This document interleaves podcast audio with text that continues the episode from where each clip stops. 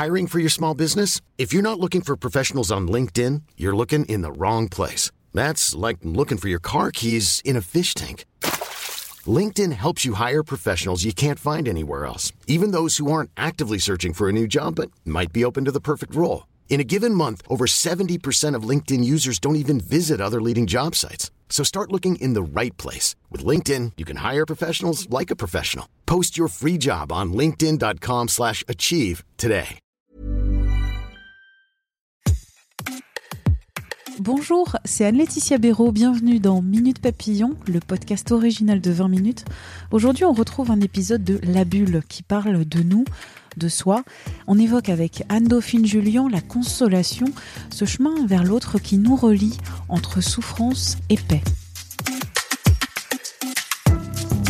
Pour être consolé, j'ai besoin de cet autre qui n'a pas peur de ma souffrance.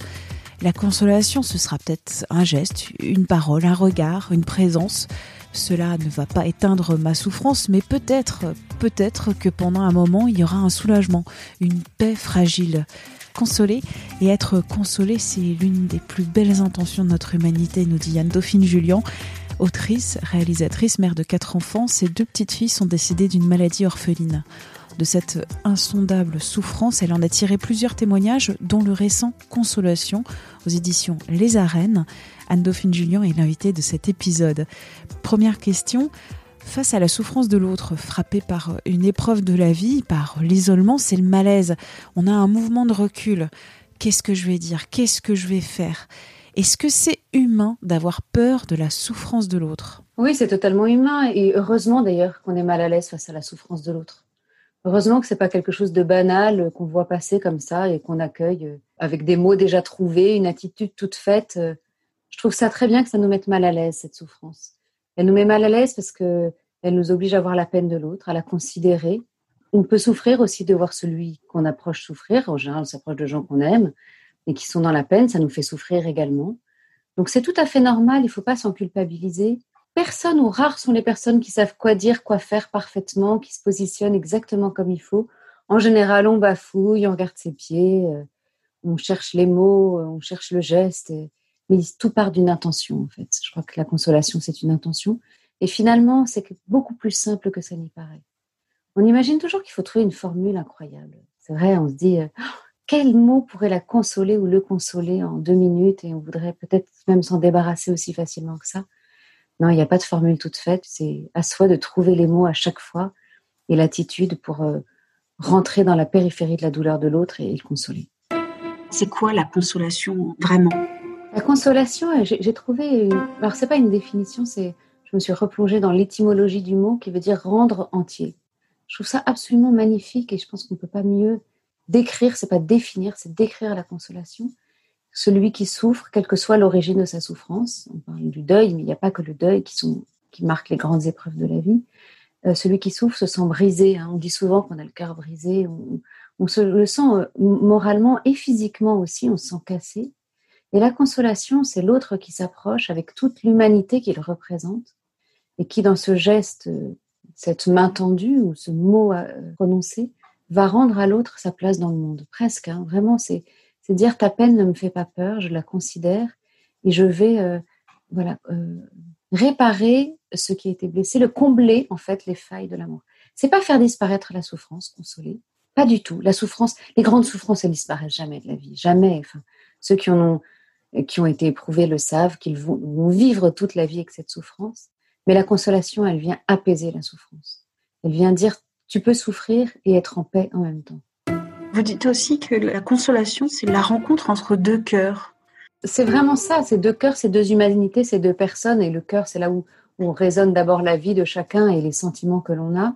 C'est la rencontre la plus intime que l'on puisse faire sans qu'il y ait des gestes lors de l'intimité qui soient posés. Moi, j'ai vécu une expérience absolument incroyable et, et d'une grande simplicité quand ma deuxième fille a été hospitalisée en grande détresse respiratoire vitale même. Euh, au cœur d'une nuit, j'étais toute seule avec elle. Je me suis retrouvée dans un hôpital que je connaissais pas, en toute urgence, très inquiète. J'étais terrifiée par euh, ce qui, ce qui menaçait d'arriver. Et il y a une infirmière qui est rentrée pour voir comment allait ma fille. Et puis elle s'est assise à côté de moi, mais pas tout collé, hein, juste à côté. Et elle m'a juste dit, je suis là. Et elle m'a pas dit je vais la guérir, je vais la sauver. Euh, c'était pas Superman, c'était juste une femme qui s'était approchée d'une autre femme qui souffrait. Pour dire je suis là, avec ce cœur qui était ouvert, qui était prêt à recevoir ma peine. Et j'ai trouvé ça euh, absolument incroyable. Ça m'a consolée. Ça m'a permis de pleurer d'abord. J'ai lâché les larmes que je retenais à ce moment-là. J'ai plus eu peur de pleurer parce que je savais qu'elle était là pour me consoler. Donc la consolation, ça peut être aussi des mots, c'est pas forcément que des gestes aussi importants qu'ils soient. Hein. Non, la consolation, c'est un ensemble, c'est une relation qui s'épanouit à travers tous les sens euh, que l'homme possède. Et d'ailleurs, on appelle ces sens parce que quand on souffre, on a ces sens qui sont très aiguisés. Je, on peut même avoir un sentiment que la densité de la peau change. C'est assez impressionnant d'ailleurs, ce que la souffrance peut faire rejaillir physiquement. Les mots sont alors, important, c'est important d'en prononcer, mais je, me méfie de ce mot d'important parce que ça peut être compliqué à gérer. Quand on se dit quels mots, du coup, je vais devoir utiliser, s'ils sont si importants, faut-il toujours que j'utilise les bons? Si on s'approche en disant je ne sais pas quoi dire, moi, ça m'est arrivé plein de fois d'avoir des gens qui viennent me voir en me disant je sais pas quoi te dire. Ou quand je me suis approchée pour consoler aussi, parce que je console euh, autant que je suis consolée, de dire ben non, mais je sais pas quoi dire. Mais c'est déjà beaucoup. C'est-à-dire, voilà, j'arrive avec tout ce que je suis, avec euh, ma peur, ma trouille au ventre, ma peine aussi, mais je suis là et, j'ai envie de te consoler par ces mots qui ne viennent pas, mais qui sont simples en général, hein, qui sont pas des, formules complètement alambiquées et qui sauvent parce qu'ils recréent le lien aussi. On est des êtres de communication. Et dans les mots, il y a cette communication qui se rétablit. Et il y a aussi, quand on parle, l'autorisation donnée à l'autre de dire sa peine. La personne qui va consoler, explicitement ou non, c'est de dire de quoi as-tu besoin? C'est un peu ça quand on s'approche, hein, puisqu'on s'approche attentif à la souffrance de l'autre, on s'approche pour s'ajuster à l'autre quand on s'approche pour consoler. C'est ça, c'est dire à l'autre de quoi, de quoi as-tu besoin? Qu'est-ce que je peux faire pour toi? Voilà, qu'est-ce que je peux faire pour toi? C'est une question qu'on pose de façon anodine euh, régulièrement, mais là, ça prend une toute autre dimension. Il y a parfois un sentiment un peu de tabou à interroger ce besoin au moment où l'autre souffre. On se sent aussi celui qui console peut se sentir impuissant à satisfaire un besoin qui peut paraître euh, immense. Je sais que moi, après la mort de mes filles, elles sont mortes toutes les deux euh, à 10 ans d'écart, mais les deux fois, ça m'a fait ça. Quand on me disait euh, de quoi as-tu besoin ou qu'est-ce que je peux faire pour toi, j'avais envie de crier, me rendre mes filles, quoi. Mmh. C'est la seule chose dont j'ai besoin à cet instant, c'est d'elles, en fait, c'est de les avoir vivantes, vibrantes dans mes bras. évidemment, et ça, pour celui qui console, c'est terrible parce qu'il ne peut pas faire ça mais il peut toujours être là et, il sera là aussi pour interroger le besoin plus tard quand cette avidité de la vie sera un peu calmée, quand cette, ce, vide colossal se sera un peu estompé pour interroger ses besoins et j'ai besoin et moi ce dont j'ai besoin vraiment c'est de l'autre en fait. Pour être consolé, ce dont j'ai besoin c'est de l'autre qui s'approche et qui me dit j'ai pas peur de sa souffrance. J'ai pas peur de ce que tu vis, j'ai pas peur de ce que tu es dans cet instant. Oui, tu es moche parce que tu pleures, parce que tu es détruite par cette souffrance. J'ai pas peur et même au contraire, je t'aime encore plus fort. Est-ce que le proche est la meilleure personne dans l'absolu ou pas pour consoler? Je ne sais pas s'il y a une personne euh, meilleure qu'une autre pour consoler. C'est vrai qu'on se tourne plus facilement vers les proches parce que parce qu'il y a déjà un sentiment qui nous lie euh, de l'amour euh, filial, l'amour entre, entre deux êtres qui unissent leur vie, l'amour d'enfant, l'amour d'amis, enfin ou l'amitié il y a ce lien qui est déjà là, qui est, créé et qui est propice évidemment à la consolation. Mais c'est sûr que les plus proches sont aussi en général concernés par la peine qui nous affecte. Et donc ils arrivent aussi le cœur en vrac. Ils arrivent avec leur peine qui parfois euh, verrouille la consolation, qui parfois l'empêche. Euh, moi, quand ma peine crie trop fort, je ne peux pas entendre celle de l'autre. J'y arrive pas. C'est pas que je veux pas, c'est que j'y arrive pas. La mienne gueule trop fort. Il faut d'abord que je, que je la pèse, que je la fasse taire pour pouvoir m'approcher sereinement, enfin en tout cas de façon apaisée de celui qui souffre. Parfois, il s'est juste euh, consolé, c'est parfois que pleurer ensemble en, joignant juste nos peines et, on peut aussi euh, trouver une belle compassion dans ce geste-là. Moi, ce que, ce que je remarque, c'est que la consolation, c'est l'affaire de tous. De tout le monde, tout le monde peut consoler. Il n'y a pas des gens tout dessinés. Je déteste cette façon qu'on a souvent de dire que la consolation, c'est un don ça, voudrait dire que certains en sont dotés, tant mieux, qu'on les laisse faire, et puis les autres, ben non, ne vont pas s'approcher. Non, c'est une relation, c'est une intention, c'est une volonté de rentrer en contact avec l'autre. Tout le monde peut consoler. Moi, il m'arrive de consoler des, parfaits inconnus. Ça m'est arrivé deux fois dans l'année qui s'est écoulée, dans le métro.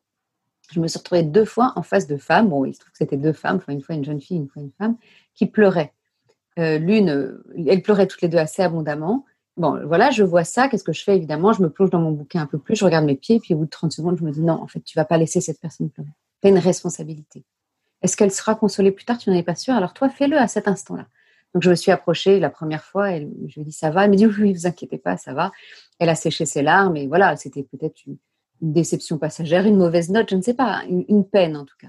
La deuxième fois, la personne était juste en face de moi dans les carrés. On était tous les trois autres passagers très gênés. Et puis j'ai dit euh, ça va? Et elle m'a dit non, ça va pas.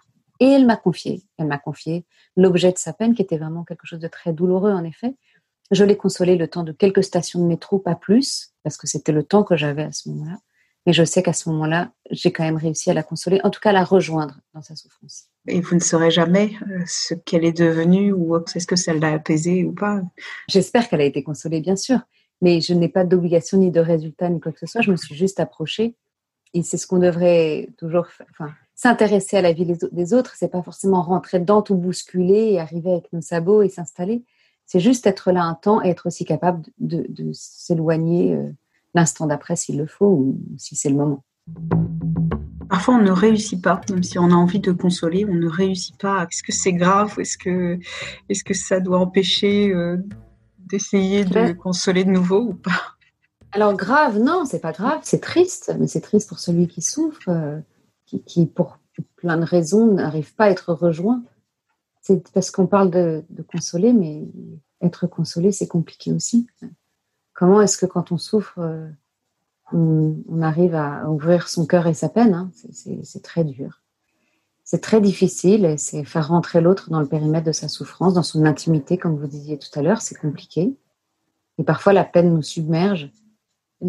si on n'arrive pas à consoler, il faut juste se dire que ce n'est pas un échec définitif. D'abord, ce n'est pas un échec mais que ça n'est pas définitif. On peut toujours revenir à un autre moment. Donc, euh, c'est vrai que c'est déconcertant de repartir sans avoir réussi à consoler, mais c'est de se dire qu'on reviendra, on reviendra encore plus convaincu qu'on est capable de consoler. Est-ce que vous pensez qu'avec euh, le confinement, euh, la perte du lien physique, est-ce que ça peut être facile de pouvoir consoler des gens à distance? Je pense que c'est plus difficile. c'est plus difficile parce que d'abord, on se retrouve avec des souffrances assez inédites ou des souffrances qui viennent se greffer sur une souffrance initiale. Je pense à toutes ces personnes qui ont, qui ont accompagné euh, leurs proches euh, vers la fin de vie ou qui ont vu leurs proches mourir et qui n'ont pas pu, enfin, qui n'ont pas pu justement les voir physiquement, qui n'ont pas pu les toucher, qui n'ont pas pu les, les enterrer comme ils l'auraient souhaité. Je, je, crois que c'est une souffrance euh, très très importante auquel on doit faire face aujourd'hui. Et cette solitude qu'on évoquait est encore plus criante. C'est plus difficile, mais c'est pas impossible. Ça nous demande de nous réinventer, ça nous demande une créativité autre, puisqu'on ne peut pas se prendre dans les bras, puisqu'on ne peut pas se voir. J'ai entendu euh, plusieurs personnes endeuillées au cours de ce confinement qui m'ont exprimé leur, leur souffrance de ne pas avoir pu être prises dans les bras, de ne pas avoir pu être accompagnées physiquement. Mais je crois que elles avaient quand même, en tout cas pour celles que j'évoque, eu le sentiment d'avoir été consolées en effet par des coups de téléphone, des petits messages, des visios, des petits enfants, des cousins, de la famille, des copains, euh, de ces moments-là qui fait qu'on se sent pas tout seul. Voilà, c'est juste ne pas laisser tout seul celui qui souffre et pas de se dire je consolerai plus tard quand on pourra se retrouver et se prendre dans les bras. C'est dès maintenant et c'est ça coûte. Hein. c'est super difficile de décrocher son téléphone pour appeler quelqu'un et lui dire voilà je, je sais que tu souffres euh, et voilà et je partage tes larmes quoi. Mais, c'est essentiel. C'est essentiel parce que sinon, là, on va créer avec ce deuxième confinement, enfin, que ce soit le deuxième ou le quatorzième, peu importe, hein, c'est juste avec cette période qui se prolonge, on perd un lien, euh, un lien essentiel dans la société. C'est, peut-être le plus grave de cette crise, c'est, ce, lien qui se distend, alors avec une distanciation physique qu'on, une distanciation qu'on nous impose, hein, euh, mais qui dit beaucoup de ce que peut être la société plus tard. Et c'est à nous de renforcer ce lien encore plus fort pour que la distanciation ne marque pas une séparation. Merci à Anne-Dauphine Julien pour cet entretien. Minute Papillon, vous pouvez nous retrouver sur toutes les applis et les plateformes d'écoute en ligne. N'hésitez pas à vous abonner, c'est gratuit. Et vous pouvez aussi nous contacter à l'adresse audio-20minutes.fr. On se retrouve très vite. D'ici là, portez-vous bien.